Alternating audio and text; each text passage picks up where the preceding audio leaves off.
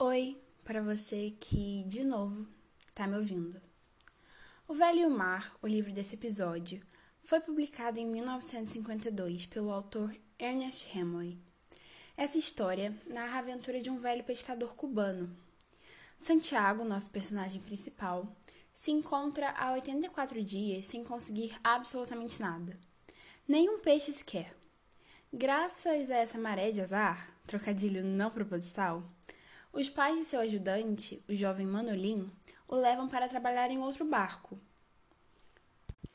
Mas o relacionamento dos dois continua firme.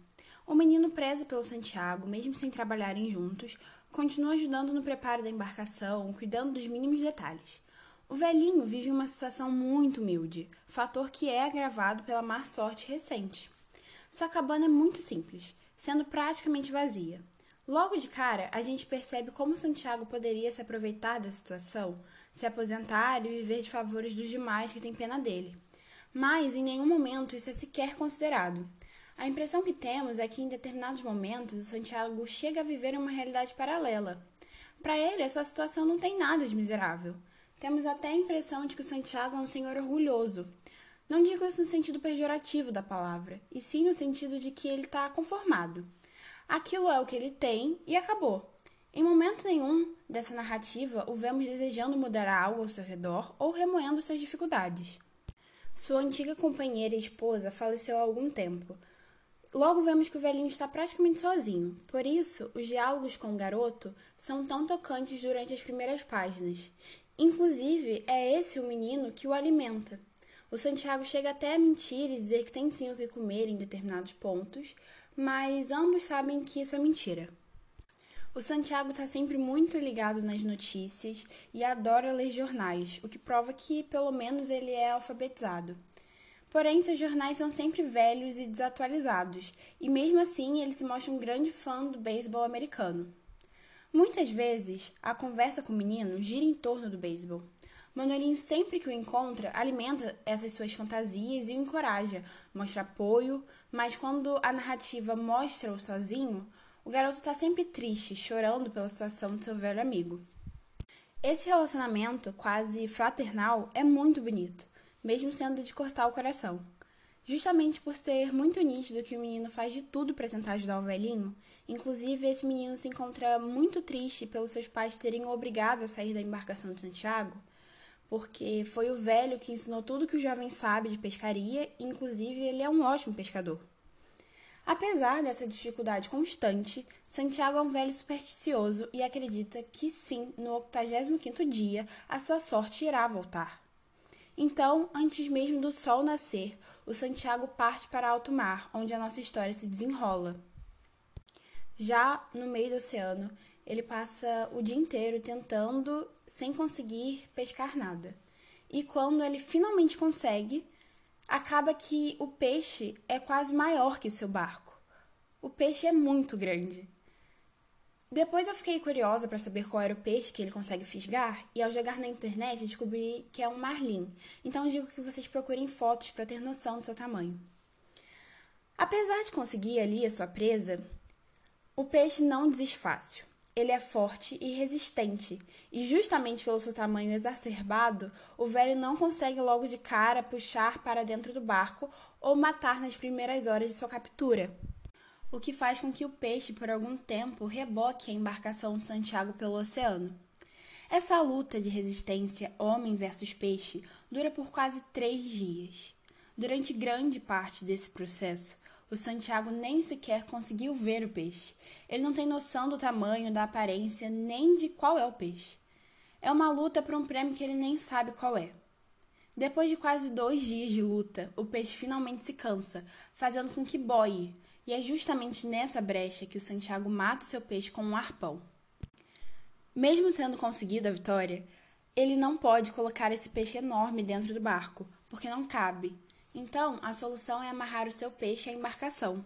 O problema é que, por ser grande e ter tido que matar o peixe com um arpão, basicamente causando um ferimento, o sangue não só se espalha nas redondezas, mas, por estar, um, ferido e dois, amarrado ao barco e não dentro dele, o peixe cria um rastro na água. E como consequência disso, um tubarão é atraído. Então, quando o leitor tem aquele momento de alívio, de pensar: caraca, o Santiago realmente conseguiu um peixe depois de 84 dias, dos grandes, que vai render muito para ele. O momento de tensão finalmente chegou ao fim. Depois daquela luta incansável de quase três dias, o Santiago sem comida, com sede, sem dormir, no meio do oceano, longe da terra, venceu esse embate. Agora, depois de muita luta, ele pode ir embora, voltar para sua cabana com seu prêmio. Aparentemente está tudo bem. E é exatamente nesse momento em que o leitor tem essa ilusão de que está tudo resolvido que o tubarão aparece. Bom, a partir desse momento vão rolar alguns spoilers. Não dá para falar a partir desse ponto sem contar realmente a história. Então, se você que está aí ouvindo tem intenção de ler o livro sem nenhuma interferência nos acontecimentos, eu indico que você pare esse podcast por aqui, leia o livro, forme a sua opinião, tenha suas próprias descobertas e depois volte, termine. E possa escutar o enredo da história completamente. Mas Caso você não se importe em descobrir alguns detalhes, já tenha lido o livro ou está aqui realmente para saber da história, pode continuar tranquilo. Estão avisados. O final desse livro é com certeza a coisa mais surpreendente dele. Se você, até esse ponto da história, tinha alguma expectativa de final idealizado de conto de fadas, jogue fora. Para mim, o diferencial e a beleza desse livro é justamente essa. Em primeiro plano, esse embate do velho e do peixe, em que ambos não estão ali para desistir. Talvez, até então, a dificuldade do Santiago tenha sido o que intensificou essa vontade de capturar aquele peixe.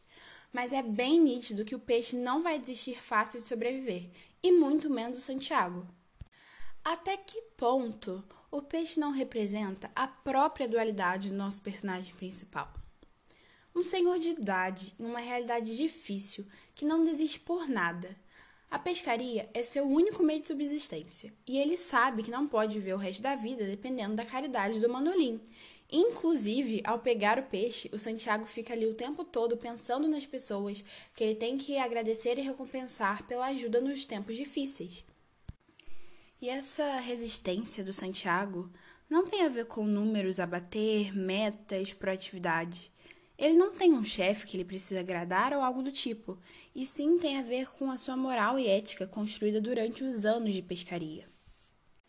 A gente tem essa perspectiva quando, ao descrever a luta com o peixe ainda vivo carregando a embarcação mar adentro, o Santiago vai descrevendo as feridas que ele tem nas mãos, nas suas costas, pela resistência e peso do peixe.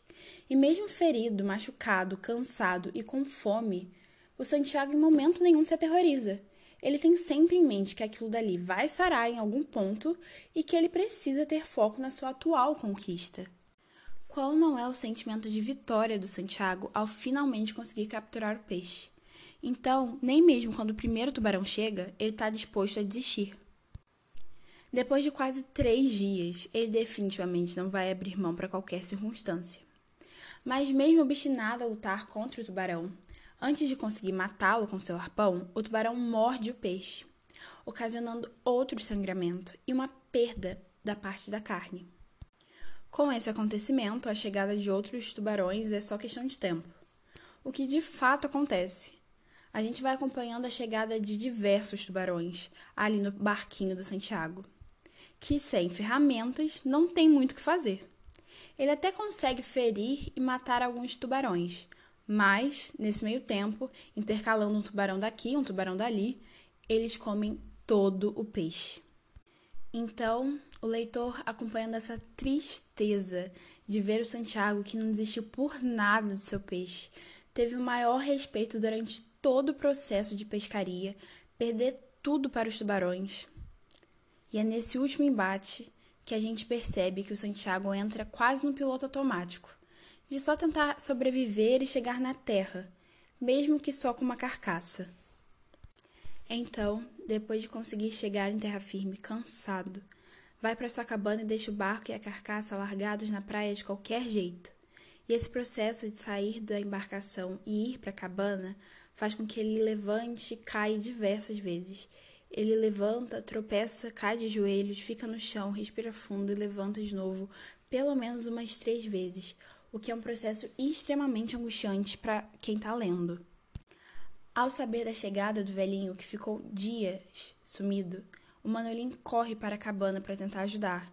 E ao se deparar com um estado deplorável, claramente fraco, ensanguentado, as mãos extremamente machucadas, o menino fica devastado, mas tenta não demonstrar isso para Santiago e diz que vai sair procurar comida e curativo para suas mãos. E qual não é a surpresa quando Manolim, ao sair do barracão de Santiago, dá de cara com a carcaça enorme daquele peixe que Santiago tinha pescado.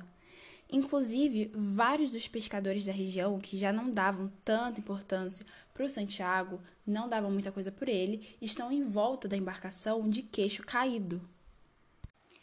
Apesar de não ser o foco da história e muito menos deixar isso claro, a gente entende que a partir desse momento o Santiago se tornou assim, um herói, uma lenda ali na região e muito respeitado entre os pescadores que o conhecem. Exatamente essa é a grande beleza do livro. Durante os três dias em que o Santiago passa no oceano, a gente tem os diálogos internos dele e até os externos também. Muitas vezes ele fala sozinho. Inclusive, tem uma frase que ele diz que eu, pelo menos, que também adoro falar sozinha, lembro de ter dado uma risada, porque faz muito sentido. Vou pegar aqui para ler para vocês. Se os outros me ouvissem falando sozinho, julgariam que estou louco, disse alto. Mas, como não estou louco, não me importo. E esse é só um exemplo dos diversos monólogos dele com ele mesmo. Inclusive, são nesses monólogos que a gente percebe o tamanho do respeito que ele tem. Que ele não está fazendo aquilo dali por fama, reconhecimento, por esporte ou qualquer outra coisa do tipo. Ele mesmo demora para descobrir qual é o tamanho do peixe que ele conseguiu capturar, as dimensões e qual é o peixe. E é nesse ponto que a gente percebe a índole do Santiago, a sua história, seu respeito pelo mar e pela natureza no geral. Um detalhe, assim, muito interessante da narrativa do livro é como a consciência do Santiago parece uma coisa à parte. Em vários momentos, ele pensa em como tá com saudade do menino, dos jornais, de sua cama, de qualquer que seja o assunto, e responde em voz alta como se realmente fossem dois, um que pensa e um que responde. O que também é outro ponto lindo desse livro, justamente a sua própria companhia. E em muitos momentos é o Santiago que se encoraja a não desistir, se dá força, que se alerta. Então, essa solitude desse pescador durante três dias no oceano, completamente sozinho, é muito admirável, porque o que menos o aflige é estar, de fato, sozinho. Bom, são vários os fatores que fazem essa história uma obra-prima. Uma história linda, tocante, é uma escrita simples que dá apenas um gostinho para o leitor. A, a interpretação, a perspectiva é totalmente sua. Depende completamente da sua personalidade, do seu momento, da sua fase. Completamente. Porque realmente, qual é o significado desse livro? Porque um livro de uma história simples de um pescador conseguindo uma luta com um peixe que claramente foi muito difícil, considerando a idade avançada desse pescador e essa maré de azar que ele estava preso. Por que essa história é tão tocante, tão cativante? Por que ela marca tanto? Muitas pessoas leem esse livro entendendo como uma analogia religiosa ou uma perspectiva do que o autor sentiu quando, antes de publicar esse livro, ele tinha publicado um outro livro que foi super mal recebido pela crítica, pelo público da época. Então são diversas as histórias que a publicação carrega, os mitos e os boatos de como essa história surgiu são diversos. O livro não só é o livro, não só é a história que possui, sim, tem uma história que é carregada por ele. Então, inclusive, se você se interessar por esse tipo de coisa, eu indico que você procure textos de apoio e a perspectiva de vários dos autores que já criticaram esse livro. Independente de autores, independente de perspectivas, independente de boatos, independente de mitos, esse livro é um livro muito bonito. é um livro triste. E a verdade é que assim que a gente acaba de ler, a gente fecha, e o único sentimento que a gente tem é de humanidade, compaixão ali com o peixe, com o jovem, com, com tudo, com todo personagem desse livro. Então é um livro simples, a escrita é completamente subjetiva, então é completamente única para cada leitor, o que é bonito por si só. Eu sei que eu tinha prometido que no final de cada episódio eu indicaria uma música.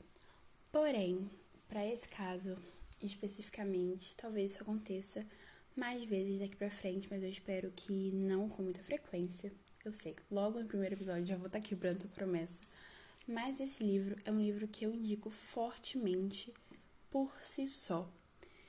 Eu li entre madrugadas, eu li em duas madrugadas, é um livro super curtinho, dá para ler facilmente, rapidamente, mas é um livro que é uma obra por ele. Então, a minha indicação hoje, nesse episódio, é o livro somente. Bom, como eu já disse diversas vezes e pela última vez, eu prometo, eu vou repetir. Esse livro é muito bonito, super tocante, super humano. Então eu indico cada palavra desse livro, e não só o livro, mas também indico a história que segue dele, que veio antes dele, a história do autor em si, e pretendo ler mais coisas desse autor. Eu descobri que ele é um contista, então ele tem mais contos do que novelas, mas qualquer coisa eu trago aqui em um outro episódio. Bom, a gente se vê por aí.